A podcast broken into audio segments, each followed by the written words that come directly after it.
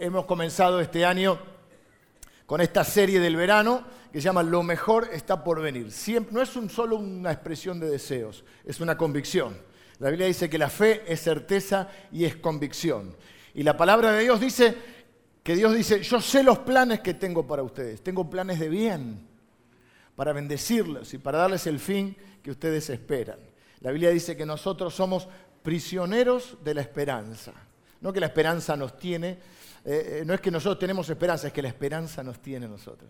Y siempre esperamos lo mejor de Dios, porque la Biblia dice que Dios tiene esos planes para nosotros. Ahora, también queremos ver en este inicio de año ¿Cuál es nuestra parte? Porque empieza el año y todo el mundo hace su balance de, bueno, de las cosas que pasaron, de las que, de las que queremos cambiar este año, nos ponemos metas, voy a estudiar algo, voy a, voy a bajar de peso, voy a empezar una actividad física.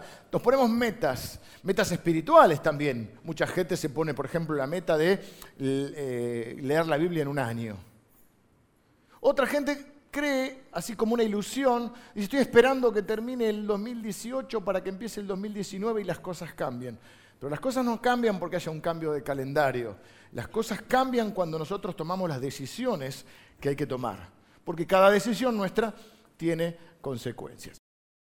Nuestra palabra de hoy eh, vamos a estar centrados en los capítulos 3 y 4 del libro de Josué.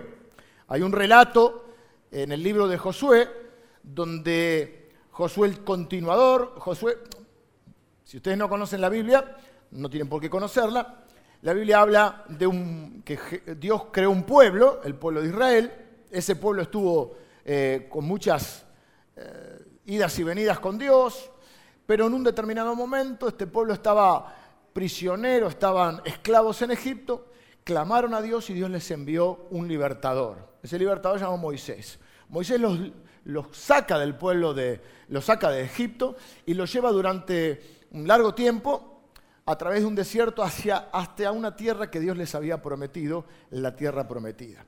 La tierra prometida, para los cristianos, eh, es un símbolo de la bendición, de la promesa de Dios, que es una promesa de bendición, y de una de un caminar por fe hacia esa bendición.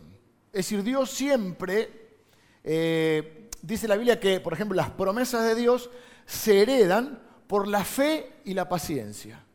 La paciencia como perseverancia. Es decir, somos herederos de las bendiciones de Dios, pero tenemos que activar nuestra fe, poner de nuestra parte para ir viendo el cumplimiento de esas promesas. Y de alguna manera en este inicio de año yo pensaba, muchos de nosotros, yo estoy seguro que va a haber oportunidades de bendición para nuestra vida este año. Entonces lo que me pregunté es, ¿cuál es nuestra parte? ¿Qué debo hacer yo? Porque yo no puedo hacer lo que solo Dios puede hacer, pero Dios no va a hacer lo que yo tengo que hacer. ¿Cuál es mi parte en este año que comienza? ¿Hay bendición por delante? Lo mejor está por venir. ¿Cómo, cómo poder yo eh, prepararme para recibir la bendición de Dios? Entonces fui a, este, a esta, el Señor me dio esta palabra en Josué capítulos 3 y 4. En este momento del pueblo de Israel, Moisés fue, dice la Biblia, que no, va, no entró a la tierra prometida porque Dios tenía una tierra prometida mejor para él. Tenía una bendición mayor. El Señor se lo llevó. Y quien continuó liderando al pueblo se llamaba Josué. Ahora llegamos a un punto, nos levantamos temprano con Josué y estamos frente a la tierra prometida. En la frontera. ¿Cuál era esa frontera? Un río que se llamaba Jordán, el río Jordán. Ellos llegan hasta la frontera y debían ingresar a esa tierra prometida, que no hay que confundirse que porque fuera buena, porque decía la Biblia que fluye leche y miel, no significaba que estaba vacía. Había otras tribus habría otros pueblos a los cuales ellos iban a tener que enfrentar para poder tomar esa tierra prometida. Pero lo primero que tenían, el primer obstáculo, era el río Jordán.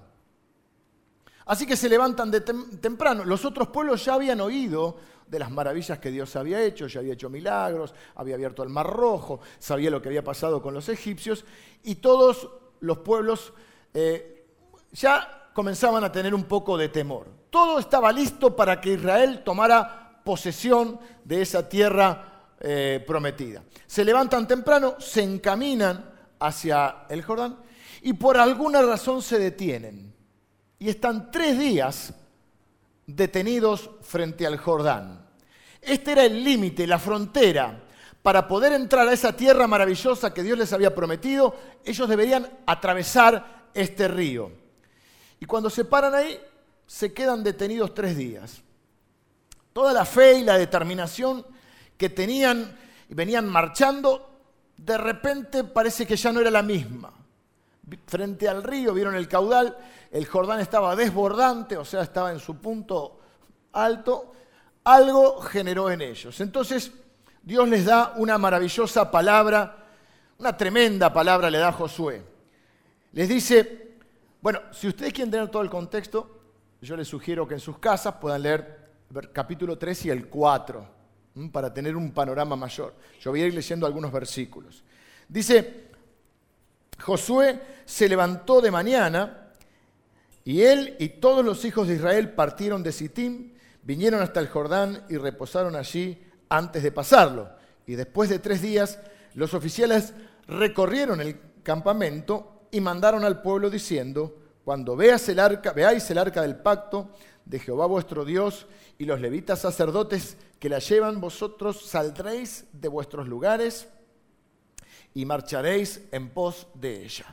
¿Qué es lo que, cuál es el plan que tiene Dios? Tiene un plan. Ellos se quedan ahí detenidos. Y Dios les dice, bueno, vamos a hacer así. Los sacerdotes y los levitas van a tomar el arca. El arca representaba la presencia de Dios. ¿Dónde está la presencia de Dios ahora? En todos los hijos de Dios. ¿Mm? Nuestro, la Biblia dice que nosotros somos templo de Dios y que el Espíritu de Dios mora en nosotros. Pero el Antiguo Testamento estaba en el arca. Entonces todos los sacerdotes, los levitas eran toda la gente que conducía la adoración a Dios, eh, tenían que llevar el arca cuando ellos entraran al Jordán y dieran unos cuantos pasos, el Jordán estaba desbordante, Dios iba a abrir las aguas y todo el pueblo, imagínense, son como dos millones de personas, iban a atravesar el río Jordán. Y esta es la palabra y la promesa maravillosa de Dios, esperanzadora, increíble, pero va acompañada de instrucciones. Dice, yo voy, mm, ustedes van a entrar a la tierra prometida, yo voy a hacer lo que ustedes no pueden hacer, pero ustedes tienen que hacer lo que a ustedes les toca hacer. Dice el versículo 5, santificaos o santifíquense, porque Jehová hará mañana maravillas entre vosotros. Una promesa maravillosa con una instrucción clara, conságrense, purifíquense, santifíquense.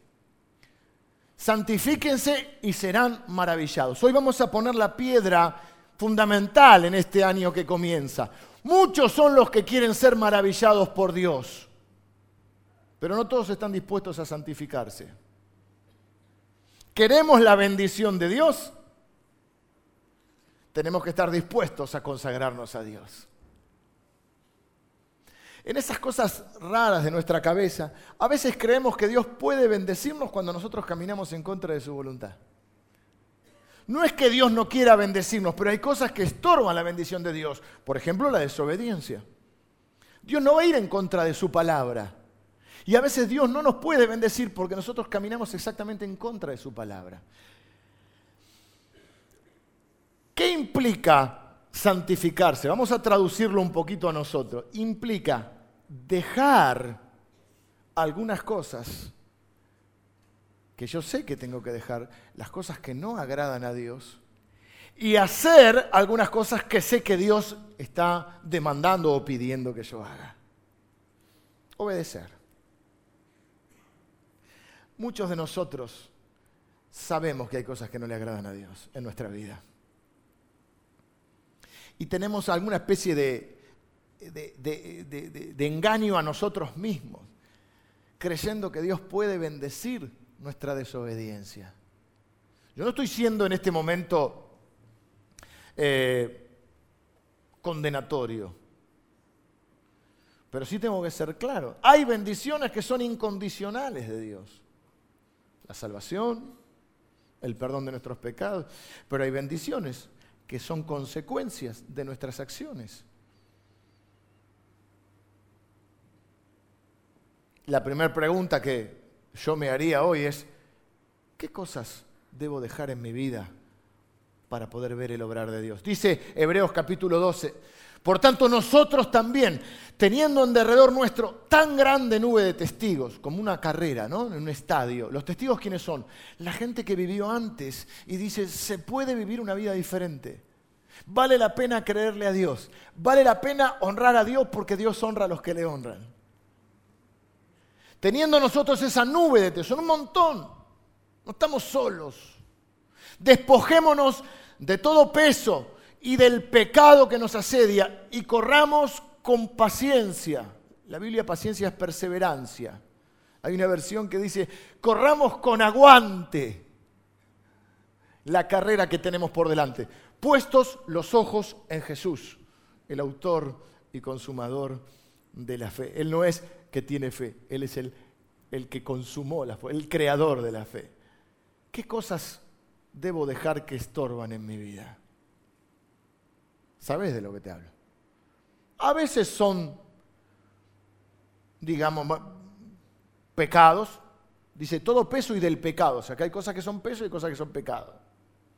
Quizá hay cosas que no son pecado, pero que estorban en nuestra carrera del pueblo, de nuestro caminar. Por ejemplo, eh, probablemente se transforme en otra enseñanza más adelante. Estaba leyendo esta semana en mi devocional cuando el apóstol Pablo, que es un hombre que escribió en medio Nuevo Testamento, compara a los cristianos, hace la figura de un soldado, un atleta y un labrador.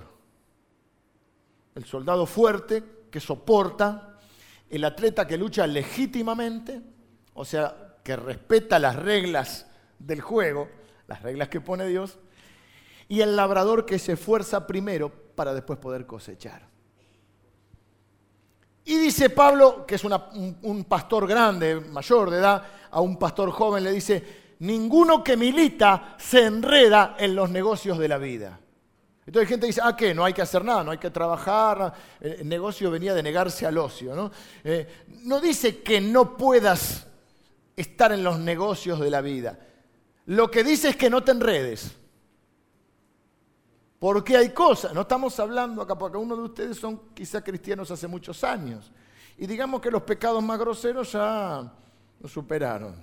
Digamos, ponele.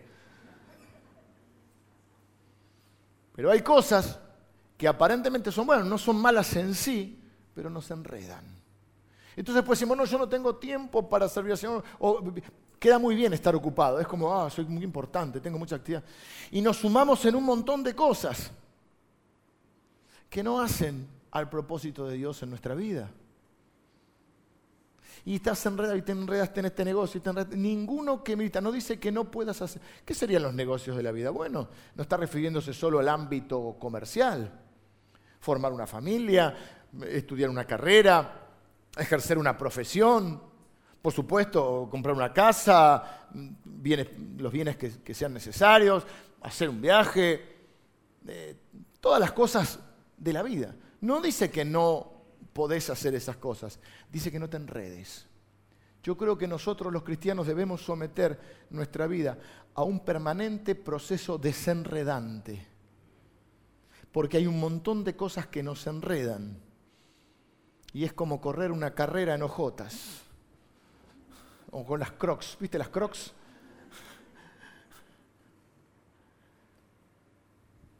Santificate. ¿Querés ser maravillado por Dios? Santificate. Consagrate a Dios. ¿Qué cosas tenés que dejar? ¿Qué cosas sentís que Dios te está pidiendo? Y es hora ya. Es hora de hacer es hora de emprender, porque la fe hay que manifestarla en, en, acciones. Santificarse significa limpiar nuestra vida y consagrarnos a Dios. Maravillas son las cosas sobrenaturales que el Señor quiere obrar en nuestro favor. Muchos quieren ser maravillados, no tantos quieren santificarse. Ahora, cuando vos te santificás, cuando vos entendés que todo lo que tenés y todo lo que sos es por la gracia de Dios, vos querés honrar a Dios. Y cuando vos honras a Dios, la Biblia dice que Dios honra a los que le honran. Y que ninguno que en Él crea será avergonzado jamás. ¿Le crees a Dios? El domingo pasado hablamos de la pesca milagrosa. Y vimos que, que Pedro ni sabía todo lo que le esperaba, a lo mejor en su vida estaba por venir. Iba a caminar sobre las aguas, iba a ver al Cristo resucitado, iba a ver la multiplicación de los panes y los peces, pero lo primero que hizo fue prestarle su barca al Señor, desinteresadamente. ¿Saben qué? Jesús dijo algo que muchos de nosotros sabemos. Busquen primeramente el reino de Dios y su justicia y todas las cosas van a ser añadidas. Pero nosotros estamos preocupados por las añadiduras. Honrar a Dios significa decir, entender que todo lo que tengo y todo lo que soy es por Dios. Dice la Biblia, porque por Él, por Cristo, por, de Él, por Él y para Él son todas las cosas. Cuando vos honras a Dios, Dios te va a honrar. Segundo, mójense los pies. Dios les dice, los sacerdotes van a pasar primero con el arca, ¿eh? que representa mi presencia. Y cuando ellos ya estén no solo con los pies, yo pienso que entraron un poquito más en el agua, ¿no? Y el agua iba empezando, ¿viste? Iban con el arca, imagínense.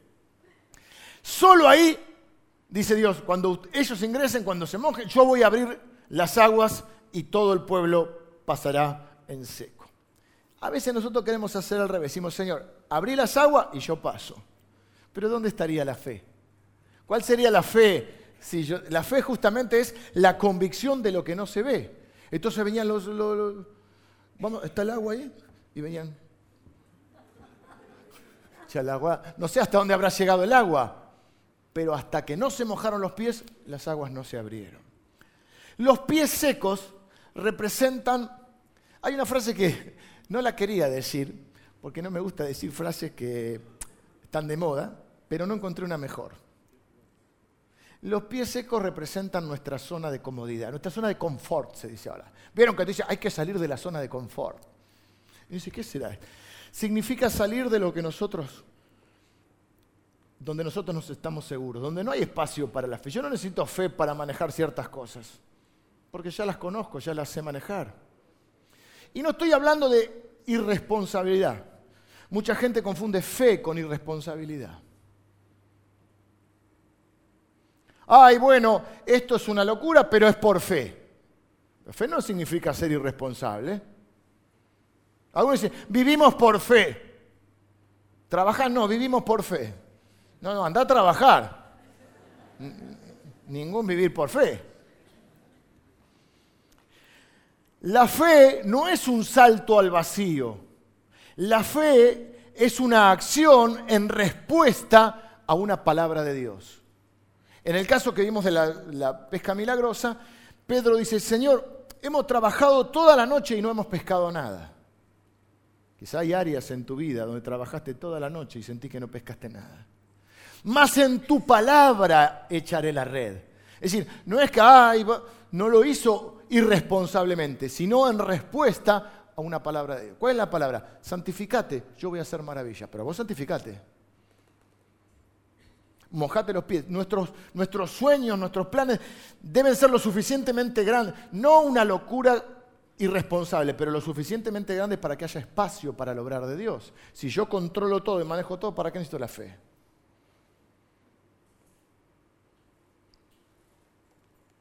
Y Josué, a Josué le dice, versículo 7, entonces Jehová dijo a Josué, desde este día comenzaré a engrandecerte delante de los ojos de todo Israel, para que entiendan que como estuve con Moisés, así estaré contigo. Josué de alguna manera tenía que eh, mantener en vigencia o revalidar su liderazgo, porque era muy difícil ponerse el saco de Moisés. Entonces Dios le dice, vos obedeceme, vos santificate Vos liderá esta, este, este, tiempo ¿eh? que yo, te voy yo estoy con vos. Ya le había dicho en el capítulo, estamos en el capítulo 3, en el capítulo 1 le había dicho, esfuérzate y sé valiente. para creerme y para obedecer mi palabra. No se apartará, ¿eh? dice, libro de la ley, o sea, lo que para ellos era la, palabra de Dios hasta ese momento. Nosotros tenemos la Biblia hoy. No se apartará ni a derecha ni a izquierda. Y yo estaré contigo donde quiera que vayas. Y ahora le dice, yo voy a hacer que eso sea visible delante de la gente. Dios nos engrandece no para que nosotros nos jactemos, sino para que la gente lo pueda conocer a Él. Si hay algo bueno en nosotros, que nosotros lo dirijamos directamente a la cruz. Finalmente los sacerdotes entran, avanzan y Dios hace como un embalse que las aguas van para el mar muerto y el pueblo de Israel pasa por ese desierto. Me estaba pensando que es tan grande Dios que no deja margen a duda, porque hay un versículo donde Dios dice que Él hace ríos en el desierto.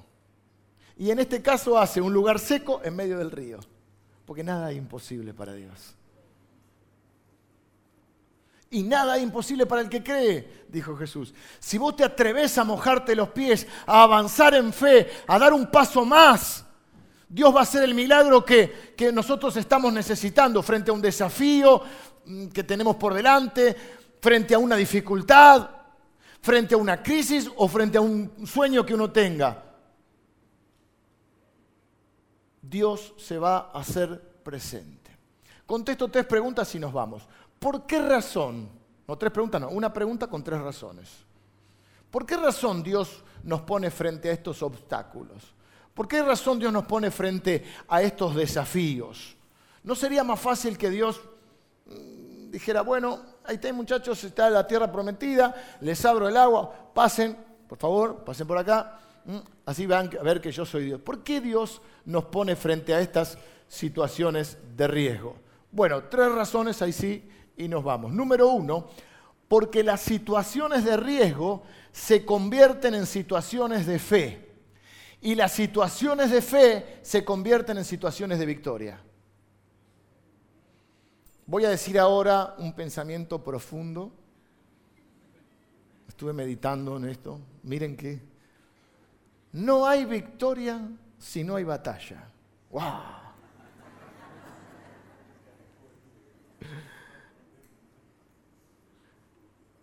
Para que podamos ver el obrar de Dios, tiene que haber una dificultad. ¿Cómo vamos a conocer las distintas facetas del poder de Dios si no experimentamos una necesidad, una imposibilidad? A mí me gusta poner este ejemplo. ¿Queremos ver un milagro de sanidad en esta mañana? ¿Sí? ¿Quieren ver un milagro de sanidad? Amén. ¿Quién se ofrece para enfermo? ¿Quién quiere estar enfermo? Ahí ya no hay tantos amén, ya aflojó el coro. Pero para que haya un milagro de sanidad, tiene que haber una enfermedad. Para que haya un milagro de provisión, para que haya un milagro de provisión tiene que haber una necesidad eh, económica. ¿Cómo vas a saber que Dios es tu proveedor si nunca te pusiste un objetivo o, atravesaste una situación donde tus recursos eran insuficientes?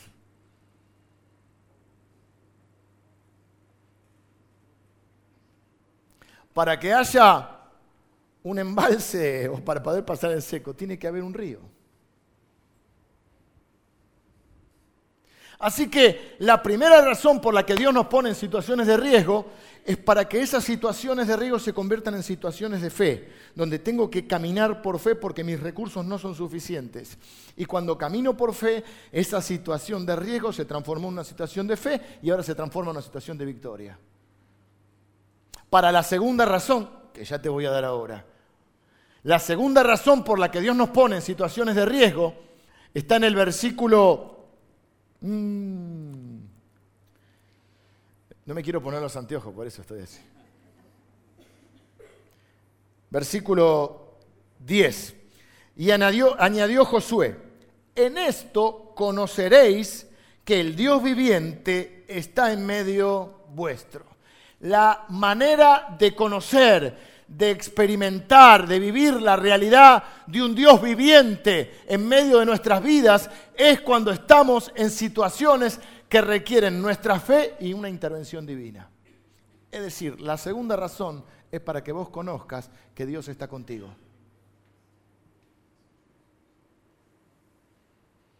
Dice Sofonías, un libro que para encontrarlo les va a costar. Está por ahí. Dice, Jehová está en medio de ti, poderoso. Él salvará. Esto cantábamos cuando éramos chiquitos algunos. ¿Se acuerdan? Poderosísimo. Eh, hay algunos que tienen unos cuantos años. Poderosísimo.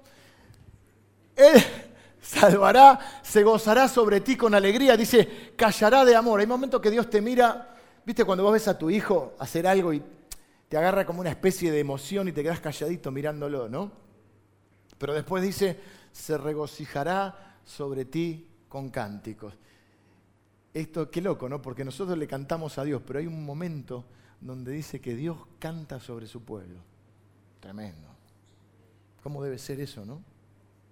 Teníamos que poder experimentar un momento de adoración donde nosotros nos callemos.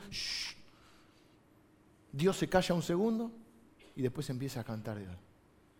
¿Para qué? Para que nosotros sepamos que Él está con nosotros. Entonces, ¿por qué Dios te pone en estas situaciones de riesgo o de necesidad o de dificultad o de imposibilidades? Para que vos sepas que Él está con vos, para que experimentes su presencia. Tercera razón por la cual Dios nos permite pasar por situaciones así el versículo se completa así. Dice, en esto conoceréis que el Dios viviente está en medio de vosotros y que Él echará de delante de vosotros al cananeo, al eteo, al ebeo, al fereceo, al jerjeseo, al amorreo y al jeuseo. Y a todos los seos que ustedes quieran. O sea que la segunda razón es para que yo conozca que Él está conmigo, para que experimente ¿eh? su, su, presencia. Y la tercera razón que Dios, por la cual Dios nos pone frente a este Jordán y nos desafía a creer es porque en el, en el futuro van a venir obstáculos mayores. También son desafíos mayores. ¿Y qué dije yo hace un rato filosóficamente? Que para que haya una victoria tiene que haber un conflicto. Si el desafío es mayor, va a requerir una fe mayor. Y si es un desafío mayor que requiere una fe mayor, ¿qué va a traer? No me dejen solo. Una victoria mayor. Cuando mirás tu vida en retrospectiva y ves el obrar de Dios, ¿no te genera la fe? Tuvimos el, Día de Acción de Gracias hace poco. ¿No te genera decir, Dios es el mismo? No se bajó del trono. Si Él me rescató ayer, me va a rescatar hoy. Si Él me, protegió ayer, me va a proteger hoy. Porque Dios es fiel, porque Dios no cambia de, parecer. Yo hoy no sé si te quiero. No, dice que sus misericordias son nuevas cada mañana. Entonces, lo que hace la fe es prepararnos para desafíos mayores. Hace un tiempo atrás hablamos de una enseñanza de corriendo con caballos de Jeremías. Debe estar en SoundCloud.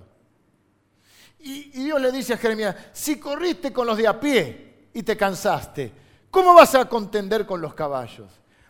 Pero Dios no te puede hacer correr de entrada con los... ¿Sabes lo que es correr contra los caballos, no? Dios no te puede hacer correr directamente con los caballos. Primero, tenés que correr con los de a pie. Que en realidad se hablaba de enfrentar al ejército de a pie y después venía la caballería. Entonces lo que Dios hace es ir preparándonos con desafíos para poder enfrentar desafíos mayores, porque nuestra fe crece al ver el obrar de Dios. Por eso cuando miras para atrás y ves cosas que superaste, es como que tenés la fe para, para seguir superándolo. Así que Dios le dice, te estoy poniendo frente a, a este Jordán para que tu fe, para que ejerzas tu fe, para que tu fe se active y compruebes que yo estoy en medio de tu vida, en medio de tu situación, en medio de tu dificultad y en medio de tu sueño. Y yo voy a hacer lo que vos no podés hacer. Vos santificate, que yo voy a hacer las maravillas para que recuerdes cuando tengas que enfrentar desafíos mayores, que como estuve en tus otros desafíos, también voy a estar en estos. Y para que nunca lo olviden, Dios les manda hacer una especie de monumento, un memorial, un recordatorio. Dice la Biblia que nosotros somos monumentos vivientes de la gracia de Dios. Tremendo. No porque estés grande, no porque estés viejito. Pues los monumentos nos dan. Imagínate, yo monumento me en San Martín, ahí en el arriba del caballo. un monumento viviente. Porque yo puedo decir, yo he experimentado la gracia de Dios. Un recordatorio. Esos son los monumentos recordatorios. La Biblia dice que somos cartas leídas. Que la gente pueda ver en nosotros y ver la gracia de Dios. Dios le dice, levanten un, memorial. Como tres o cuatro veces se los dice en el capítulo 4 y con esto terminamos. Dice, cuando toda la gente pasó, porque ¿cómo era? Entonces la dinámica, vienen los sacerdotes con el arca, van entrando al agua, y cuando ahí Dios abre las aguas, pasa toda la gente. Cuando pasan todos, Dios les dice, agarren de ahí del centro 12 piedras y llévensela para el otro lado. Y cuando lleguen al otro lado, hagan un monumento. Yo me traje unas piedras con, yo soy vamos a hacer que yo soy Josué y Javi es Caleb. Caleb tenía 80 años, te digo. Está, mejor que nosotros ahora. Pudo, ¿eh? son 12 piedras. Trajo, me trajo. Uh, ¿Podrá con? Yo me imagino más o menos, les traje para que vean. Estas no son del Jordán. Estas son de acá de la puerta. Hace un tiempo había uno, que vendía agua del Jordán. Esta no, esta es de acá, no digo la marca. Vamos a hacer un poco de producción. A suponer que yo soy Josué. Siempre hay que buscarse un buen papel. No voy Judas. Y tengo las piedras, ¿no? Tampoco quiero romper nada. ¿Ven por qué le dice a Jesús, entre paréntesis, que eh, convierte las piedras en pan? Porque parece un pancito. Es la tentación. Parece una figacita. Supongo que las del Jordán eran un poco más grandes. 12, 12 piedras. ¿Están las 12? A ver si me hacen quedar mal. Contemos. 3, 6, 9, 12. Perfecto. Bueno, me empecé a preguntar, ¿cómo habrá sido ese monumento? Dice que es un monumento. Y dice, ¿para qué este monumento? Para que cuando tu hijo pregunte, ¿qué es esto, papá? Vos le puedas decir, esto es un recordatorio de la gracia de Dios. Esto es un recordatorio de cuando Dios vino a mi vida e intervino sobrenaturalmente en favor mío. Esto es un recordatorio de que Dios nunca me va a dejar ni me va a desamparar, porque Él me ha elegido para ser parte de su pueblo. Yo digo, bueno, capaz que hacía, digo, ¿cómo será un monumento? Ahí se, se caen las piedras. Yo me puse a leer. Y algunos dicen que podría ser en círculos. Ponele. Parece que voy a leer las runas. Así. Un poco más grande. No tengo espacio acá para desarrollar mi, creatividad. Podría haber sido, bueno, quedó medio mal el círculo. Algunos creen que podría haber sido un gran círculo. Pues tiene que ser algo que lo llevaran también. No importa la forma, lo que importa es lo que representaba. Era un recordatorio donde Dios les dice,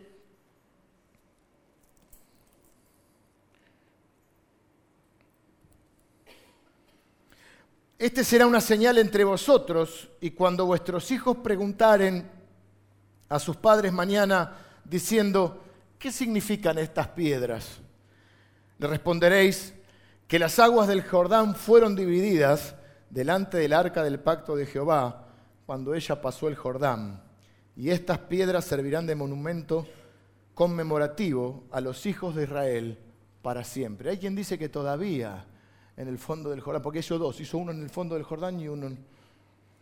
Y dice, y para que todos los pueblos de la tierra conozcan que la mano de Jehová es poderosa, para que temáis a Jehová vuestro Dios todos los días. En otras palabras, para que los demás puedan ver el poder de Dios y puedan creer en Él también.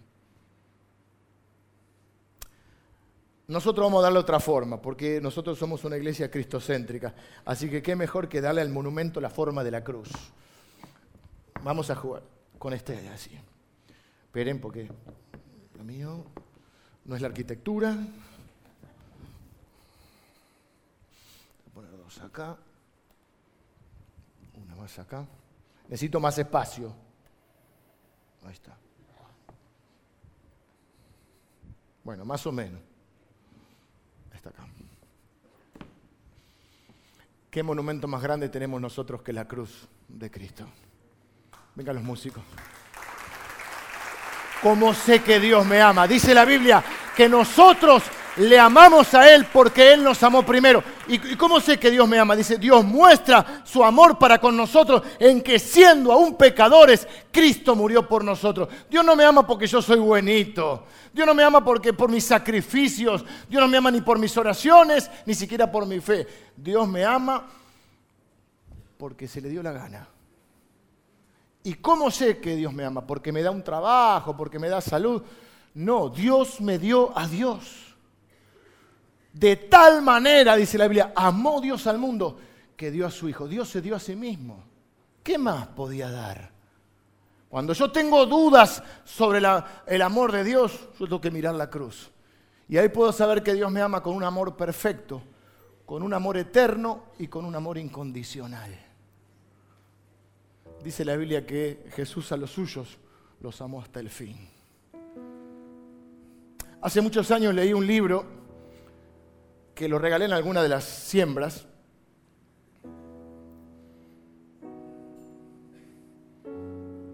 De Jim Simbala. Creo que se llama así como Viento. Espero que lo tengo anotado. Porque lo regalé el libro. Eh, fuego vivo, viento fresco. Página 23 dice, me desespera el pensamiento que mi vida se pueda escapar si Dios no, no se muestra poderoso hacia nosotros. Es decir, yo lo leí y pensé, me está pasando, yo tendría unos 20 y algo de años. Estaba casado con Lili, todavía no teníamos chicos, me iba muy bien económicamente, tenía salud, estaba enamorado, estaba perfecto. Pero a mí había algo adentro que yo sabía que Dios, en mi caso, me quería usar para ganar gente que no conoce a Dios.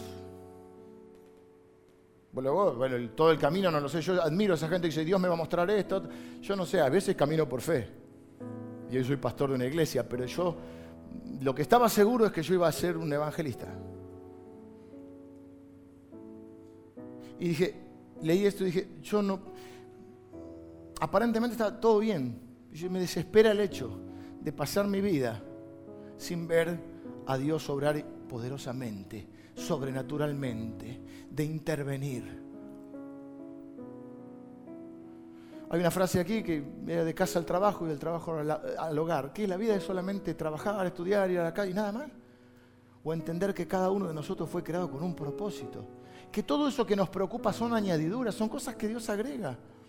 Pero que Dios te puso acá para que vos seas un monumento, un testimonio de su gracia, de su bondad, de su amor para que traigas honor a Dios, para que seas en ese ciclo de bendición, te bendeciré y serás bendición. Claro que Dios te bendice, pero para que cada gente que, que, se encuentre con vos, vos seas una bendición.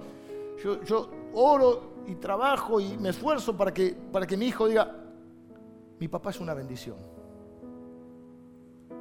Que mi esposa diga, mi, mi esposo es una bendición. Que ustedes digan, mi pastor es una bendición. Le doy letra ya. Yo hago eso. ¿Por qué? Porque entiendo que ese es el ciclo de Dios. No quiero simplemente un día envejecer y morir sin haber visto la intervención divina. Quiero tener historias para contarle a mis nietos de cuando me arriesgué a creerle a Dios y lo vi obrar intervenir, porque al fin y al cabo no se trata ni de un ejército, ni de siete ejércitos, ni de los jebuseos, ni de los cananeos, no se trata del Jordán, se trata de saber que Dios está en medio tuyo, en medio de tu vida, de tu enfermedad, de tu crisis matrimonial, de tu trabajo, de tus sueños. Y el monumento nuestro es la cruz. Si me, dice la Biblia, si Dios no nos negó ni a su propio Hijo, ¿cómo no nos va a dar también todas las cosas? ¿Cuál es tu piedra? ¿Tenés algo para contar? No tenemos tiempo ahora para hacerlo, pero yo te pensá un minuto. No, no, no en general, de Dios, no, no. Pensá en un evento en tu vida donde le creíste a Dios y Dios intervino. Pensalo. No me mires, pensalo. Pensalo. ¿Lo viste Dios? ¿Le creíste alguna vez a Dios? Eso tiene que dejar fe en tu corazón. Porque van a venir oportunidades y también problemas y conflictos. Pero va a haber oportunidades. Cada conflicto va a ser una oportunidad para ver la gracia de Dios. Una oportunidad para experimentar algún aspecto de Dios que no conozco. Como proveedor, como sanador, como padre, como hermano mayor, como Señor. Vamos a orar. Quiero pedir al Señor y a su Espíritu que te traiga a la mente ahora algún recuerdo de algún momento donde le creíste a Dios y viste su obrar, para que no te detengas frente a un nuevo desafío. Señor, en esta mañana te doy gracias por tu palabra. Tu palabra es verdad y hay poder en tu palabra. Y yo te doy gracias, Señor, porque nos has traído esta palabra. Yo te pido que esta palabra se implante en nuestro corazón y traiga fruto. Fruto de fe, fruto de obediencia. Señor, queremos santificarnos hoy. Señor, estoy orando por mi vida y por la vida de mis hermanos. Muéstranos aquellas cosas que tenemos que dejar que no te agradan, Señor. O que no, no hacen a tu propósito. Porque en verdad queremos ser obedientes hoy. Señor, danos la fe suficiente. Danos la sabiduría para saber qué tenemos que hacer y la fe para llevarlo adelante. Gracias por las veces que has estado en nuestra vida interviniendo poderosamente. Cuando se acababan nuestros recursos, cuando estábamos frente a las imposibilidades, pero te creímos, Señor. Señor, que no queremos vivir simplemente de recuerdos del pasado, queremos tener nuevas, nuevas aventuras, nuevas historias para contarles a nuestros hijos y a nuestros nietos de cuando nos arriesgamos a creerte y te manifestaste en medio nuestro. Yo bendigo a cada uno de mis hermanos, bendigo este año que comienza, bendigo sus familias, bendigo sus finanzas, bendigo la vida de sus hijos y de sus nietos. Bendigo sus matrimonios, Señor. Y bendigo, Señor, sus vidas con que este año, Señor, sea un año lleno de oportunidades que debemos tomar por la fe. Gracias porque tus pensamientos son de bien y porque lo mejor está por venir en nuestras vidas. Te bendecimos en el nombre de Jesús. Amén. Amén.